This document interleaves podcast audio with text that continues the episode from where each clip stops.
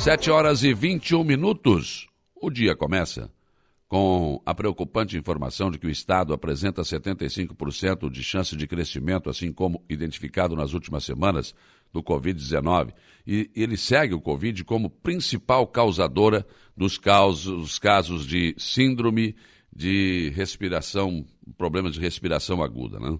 Santa Catarina é um dos estados que apresenta o crescimento no número de casos de síndrome respiratória aguda grave e em longo prazo, conforme o boletim que foi divulgado ainda ontem pela Fiocruz, Fundação Oswaldo Cruz. De acordo com o boletim, Infogripe, o estado apresenta 75% de chance de crescimento, assim como identificado nas últimas seis semanas, sendo que a Covid-19 continua como principal causadora desses casos.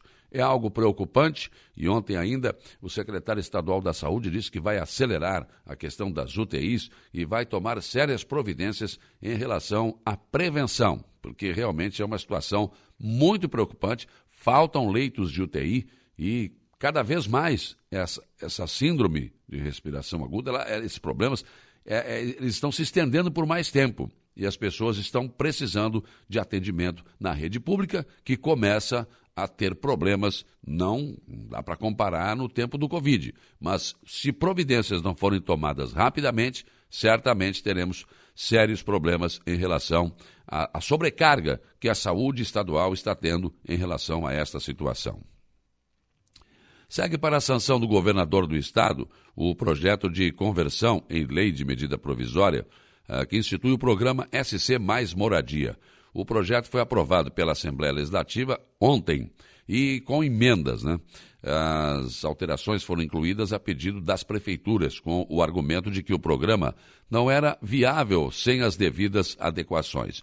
Foram acatadas sugestões eh, de permitir a edificação das unidades habitacionais em área contínua ou não, na forma vertical ou horizontal e, a depender da disponibilidade do imóvel e do plano diretor do município, estabelecer o prazo de um ano contado da data da entrega dos imóveis para que seja realizada a pavimentação e a sinalização de vias de acesso às unidades habitacionais e especificar as possíveis formas de pavimentação a serem adotadas pelos entes municipais.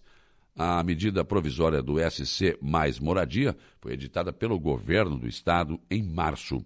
Ah, o programa é voltado para a construção de moradias para pessoas que vivem em situação de pobreza ou extrema pobreza. Afrânio Roncone, que ocupava interinamente a Secretaria de Assistência Social e Habitação, deixou a pasta. A Afrânio vinha acumulando as funções de secretário de governo com a pasta da assistência social há algum tempo. Mas a partir de ontem deve se dedicar especificamente à Secretaria de Governo. A administração municipal de Araranguá ainda não tem claro um nome para assumir a assistência social do município. Mas nos bastidores, a informação é de que existe a possibilidade de a primeira-dama Dione César uh, assumir esse cargo. Muito embora ainda não esteja definido, Dione já vem atuando juntamente com a segunda-dama né, na administração municipal de forma voluntária. Né? E ela é servidora de carreira no município. E também tem formação na área. Já ocupou esse cargo eh, né, um cargo semelhante na extinta Secretaria do Desenvolvimento Regional. Mas uma definição sobre quem ocupará a pasta deve sair nos próximos dias. Já que falei da assistência social, a Secretaria de Assistência Social e Habitação de Araranguá realizou na tarde de ontem uma festa julina para os idosos cadastrados. A comemoração aconteceu no Centro Multiuso e cerca de 260 idosos participaram. A festa teve decoração, casamento do Jeca, comida típica, música tradicional e show com o João Medalha e muita dança para a alegria dos idosos. Sem falar que teve muita prenda bonita também, segundo o Sandrinho Ramos coloca no texto. A primeira-dama, Johnny César, e a segunda-dama, Dirlene Oliveira, estiveram presentes e também aproveitaram para dançar e se divertir. Né? Então foi mais uma grande festa realizada ontem no Centro Multiuso. E a Rua Padre Antônio Luiz Dias começou a receber ontem uma camada de asfalto sobre lajota. Eh, se trata de um experimento que será feito pela Secretaria de Obras na Avenida, a partir da Engenheiro Mesquita. Né? Ontem as máquinas estavam no local e o trânsito foi interrompido na primeira quadra. Já o patrulhamento seguiu ontem por vários pontos da cidade. Foram patrulhados a rodovia Carlos Cardoso até o Engenho Pais e Filhas, na Santa Bárbara, na rua Pedro Leopoldina Pereira, no Fundo Grande até o Galinheiro Seara, a rua Francisca Alexandrina, Polícia Rodoviária, em frente ao CTA, uh, rodovia Carlos Cardoso do Lagoon até a divisa com o Arroio do Silva. Por alguns dos trabalhos. Também ontem foi terminado o trabalho no bairro Polícia Rodoviária, ruas Regis Bittencourt e Rua Manuel Veríssimo Soares. E o ato político, com a presença dos deputados federal Ricardo Guide e estadual Júlio Garcia em Araranguá na próxima semana, deve receber reforço. Ontem surgiu a informação de que poderá ser um encontro que contará também com as participações do pré-candidato ao governo do estado de Loureiro, bem como do pré-candidato ao Senado, ex-governador Raimundo Colombo. O encontro regional sul do PSD do extremo sul catarinense está marcado para o dia 21 de julho, próxima quinta-feira, às 19 horas, no Caverá Caltrim Park.